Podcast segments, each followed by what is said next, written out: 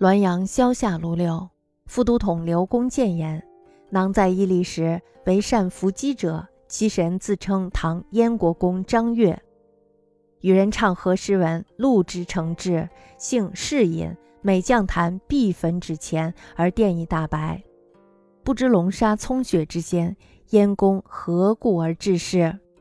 刘公勇其数章，辞皆浅陋，待打由丁角之流。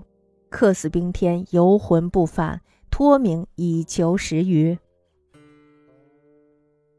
副都统刘建公说：“以前呢，在伊犁有一个善于伏击的人，他请来的神呢，自称是唐代燕国公张悦。那么这个张悦呢，和人一起唱诗，还有作诗文，已经集成了册子。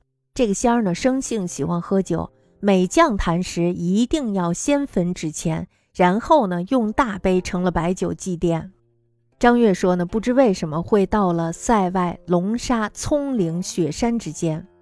刘公呢，念了他的几篇文章，词意非常的浅陋，差不多呢，就像是打油诗、小手一人吆喝之类的。这呀，会不会是一个外乡人死在冰天雪地里，游魂呢又回不去，于是呢，假托张悦的名义来混口饭吃吧？